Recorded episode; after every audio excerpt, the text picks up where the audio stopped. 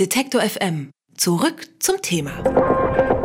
Schon Anfang Juni haben wir über einen Riss im Schelfeis der antarktischen Halbinsel berichtet. Der über 5000 Quadratkilometer große Eisberg hing damals noch an einem kleinen Teilstück.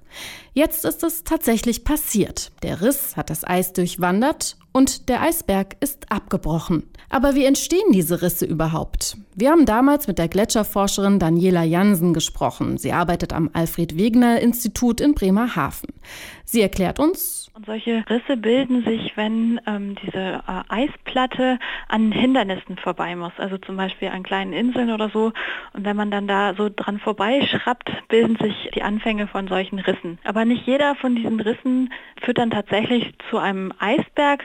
Nur manche von denen wachsen und breiten sich dann sozusagen über die ganze Schelfeiskante aus, sodass es dann zu einem Tafeleisbergkalben kommt. Der größte Eisberg übrigens, der bis jetzt beobachtet wurde, misst 11.000 Quadratkilometer und ist 2003 vom Rossschelfeis abgebrochen. Tatsächlich ist dieser Vorgang nämlich auch ein natürlicher Prozess. Also das Kalben von Tafeleisbergen ist ja im Prinzip ein normaler Vorgang. Also das ist im Prinzip immer, wenn es ein Schelfeis gibt, das wird ja gespeist von Gletschern, die vom Land in Richtung Ozean fließen. Und das Schelfeis selber, das bewegt sich auch, also es fließt auch immer Richtung Ozean und deswegen bricht eben auch alle paar Jahre oder paar Jahrzehnte an der Front ein Eisberg ab. Die kurze Zeitspanne allerdings lässt Klimaforscher aufhorchen, denn normalerweise schließen sich derartige Risse auch immer mal wieder von selbst. Es gibt durchaus Ideen, wie das halt mit äh, einer Erwärmung zum Beispiel zusammenhängen könnte. Zum Beispiel ist das so, dass solche großen Risse dann sich auch wieder verfüllen mit gefrorenem Meerwasser zum Beispiel oder eben auch äh,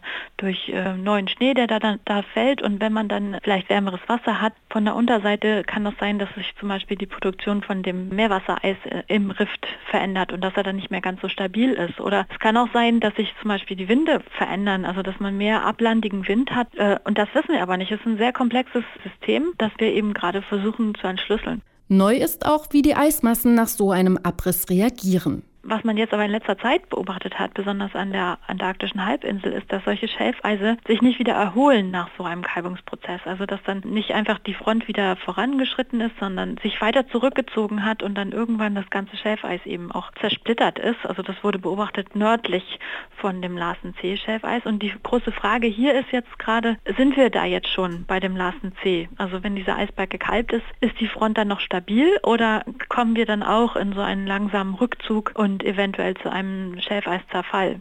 Die große Frage ist, was macht dieser Eisberg jetzt? Daniela Jansen sagte uns, welchen Weg das Eis nimmt und welche Gefahren sich für die Schifffahrt ergeben können. Also genau da vor Ort ähm, gibt es ja eigentlich im Prinzip keine Schifffahrt. Das ist ja ein sehr abgelegener Teil der Erde. Direkt nach dem Kalben ist da überhaupt gar keine Gefahr. Also das Eis schwimmt ja auch schon und das ist jetzt nicht so, als ob da irgendwas ins Wasser fällt oder sowas, sondern er löst sich halt einfach ab und wird dann davon driften. Und wenn er dann weiter nach Norden driftet, kommt er vielleicht dann schon irgendwann in Gewässer, wo auch mal das ein oder andere Schiff unterwegs ist. Aber der Eisberg wird ganz sicherlich mit äh, Satellitendaten weiter beobachtet werden, sodass man immer ganz ganz genau weiß, wo er gerade ist und dementsprechend sich da die Schifffahrt auch drauf einstellen kann. Und man kann da ganz gut drumherum fahren. Hier in dem Fall ist es so, dass er wahrscheinlich nach Norden driftet, erstmal entlang der antarktischen Halbinsel. Und wenn er dann an der Spitze vorbeikommt, dann kommt er in den antarktischen Zirkumpolarstrom. Also es ist ein großer Strom, der einmal im Uhrzeigersinn um die Antarktis rumgeht und da wird er vielleicht so ein bisschen abgelenkt nach Osten. Und da wird dann auch das Wasser wärmer, das heißt, da wird er dann auch anfangen schneller zu schmelzen von der Unterseite und irgendwann wird er dann ganz verschwinden. Vom Schelfeis der antarktischen Halbinsel ist ein riesiger Eisberg abgebrochen. Der Vorgang ist zwar auch ein ein natürlicher Prozess, der Klimawandel hat das Ganze Experten zufolge aber beschleunigt. Schon Anfang Juni hat uns Daniela Jansen vom Alfred Wegener Institut den Hintergrund erklärt.